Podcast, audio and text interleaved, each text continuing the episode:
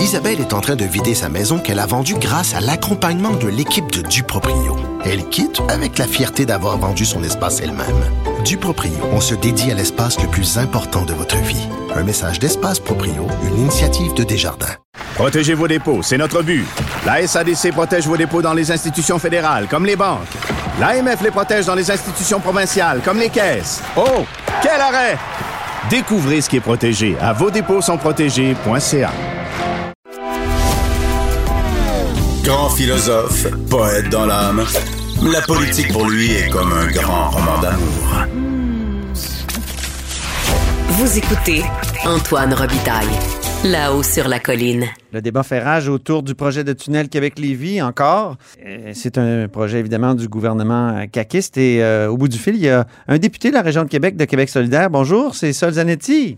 Oui, bonjour. Vous avez parlé de, la lettre de Régis Labaume euh, comme une bombe, vous l'avez désignée ainsi, mais est-ce qu'elle n'arrive pas trop tard, cette, euh, cette lettre de Régis Labaume, où il émet des, des doutes sur euh, l'utilité du troisième lien?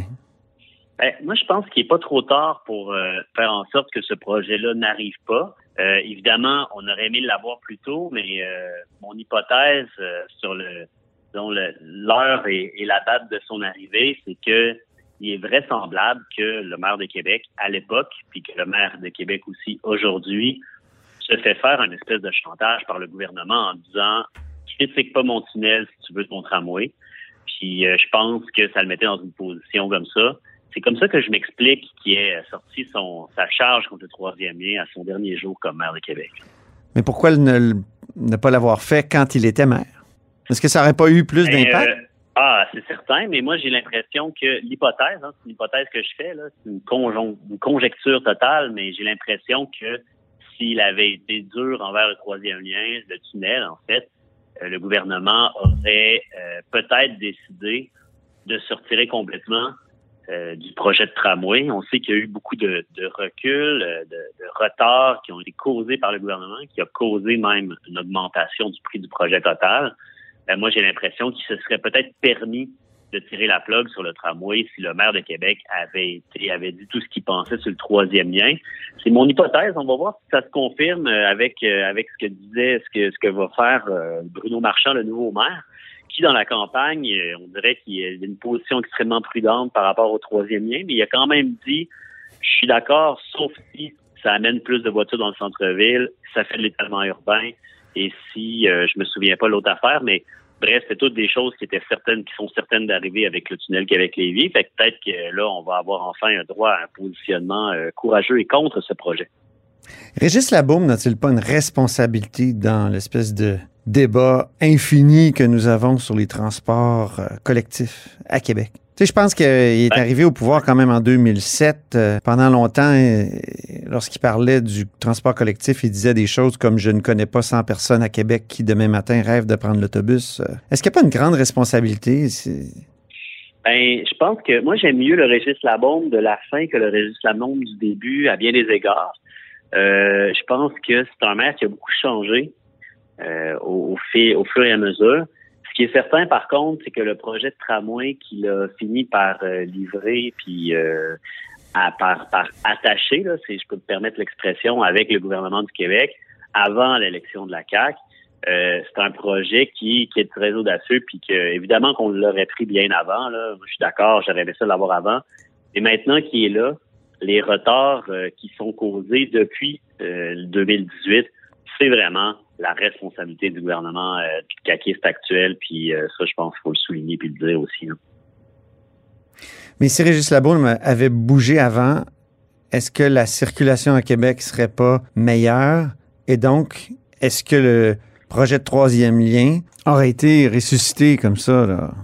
Peut-être, parce qu'il est clair que s'il y avait eu du transport en commun avant, entre autres le projet de SRD entre Québec et Lévis, il y, aurait peut-être eu, donc il y aurait très certainement eu moins de congestion et donc moins d'appétit pour un tunnel. Cela dit, pour moi, les principaux responsables de toute cette affaire-là, c'est aussi les, euh, les, euh, les guerres euh, publicitaires qui ont été livrées par certaines radios privées de Québec qui ont vraiment contribué à faire couler et retarder ces projets-là parce que pour les politiciens en place, qui craignait l'influence de ces radios-là sur l'électorat, ça devenait vraiment une, espèce de chantage puis un bras de fer.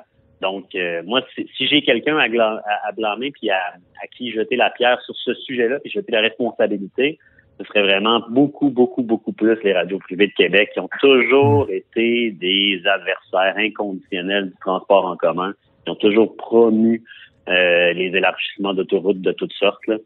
Fait que, euh, si on veut décerner un coupable... Mais M. Labaume s'est fait élire en 2017 en disant qu'il était contre le tramway. Est-ce que ça, ça nuit pas aussi à l'adhésion à ce projet-là? À mon souvenir, en 2017, il disait il va y avoir un projet structurant, puis je vous dis pas trop c'est quoi, là. Euh, ça demeurait nébuleux. Mais, ses adversaires proposaient un tramway. Mm Ben, écoutez, là, ça. Qui, ce qui est, en tout cas, moi, je vois pas l'utilité politique aujourd'hui pour qui aime le transport en commun et veut absolument pas que le troisième lien arrive de faire dériver la responsabilité politique sur quelqu'un qui est plus là. Hmm. pour s'en occuper. Euh, fait que c'est pour ça que moi, mais, je, mais parce que tout, là-dessus. Toutes ces années-là où le premier magistrat de, de Québec euh, s'est concentré sur euh, un projet de retour des Nordiques, sur euh, le festif, le divertissement à Québec, qu'on a perdu énormément de temps, puis on a comme précipité un projet dans son dernier mandat. C'est ça que je veux dire, c'est que vous êtes député, vous parlez à vos commettants. Est-ce qu'ils n'ont pas peur de la coupe des arbres? Est-ce qu'ils n'ont pas peur de ce projet-là qui va peut-être couper la ville en deux avec son espèce de, plateforme centrale? Est-ce que justement ce projet-là n'a pas été précipité à cause du temps qu'on a perdu euh, avec le premier magistrat de Québec pendant dix ans? Ben moi, je sens une adhésion assez forte au tramway aujourd'hui. Euh, la coupe des arbres, c'est quelque chose qui me préoccupe évidemment, qui préoccupe tout le monde. Euh, les, responsables de la coupe des arbres, c'est plus ceux qui veulent enlever aucune voie aux automobiles sur le René Lévesque. Et les scénarios dans lesquels on peut minimiser énormément la coupe d'arbres si on accepte de, disons, de, de rogner un peu sur l'espace de l'autosolo. Et ça, je pense que c'est des solutions qui sont à, à privilégier. si on regarde les élections municipales actuellement, si je me trompe pas, j'ai vu le chiffre quelque part, je l'ai pas revérifié, mais à peu près 75% des conseillers municipaux qui ont été élus mm. ou, du moins euh, des, euh, des, des, votes qui ont été pris par des partis qui sont en faveur du tramway. Donc, je pense que là, il n'y a plus de, de, questionnement à Québec par rapport à, à l'adhésion à ce projet-là. Est-ce qu'on aurait pu le faire avant? C'est sûr. Est-ce que c'est la faute à Régis Labaume en premier? Moi, je pense pas. Je pense que c'est plus large que ça. Est-ce qu'il a aucune responsabilité là-dedans? Je suis pas prêt à le dire non plus, mais euh, c'est pas à lui que je lancerai la pierre en premier. Il y a des radios qui ont fait une job de bras à tous ces projets-là bien avant, qui ont contribué à ranimer le vieux projet des années 60-70 de, de. Euh, puis ça, c'est ça, c'est le maire de Québec, qui qu'il soit, aurait dû faire face à ces difficultés-là aussi. Qu'est-ce que vous répondez au maire de Lévis qui dit c'est pas une nouvelle autoroute, le troisième lien, il s'agit d'en relier deux existantes?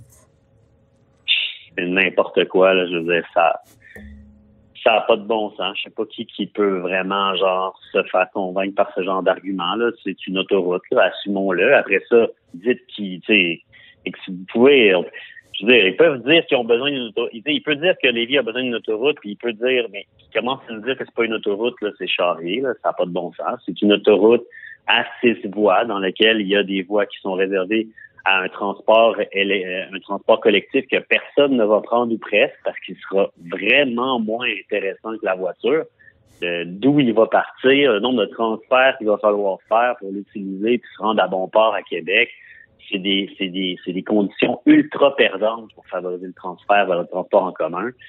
C'est, euh, c'est, c'est vraiment un, tunnel, un projet centré sur l'auto qu'on essaie d'éco-blanchir là, puis de verdir en mettant, euh, en le peinturant en vert sur le PowerPoint, puis en mettant une, ligne de transport en commun qui va vraiment pas être pratique et être compétitive par rapport à l'auto.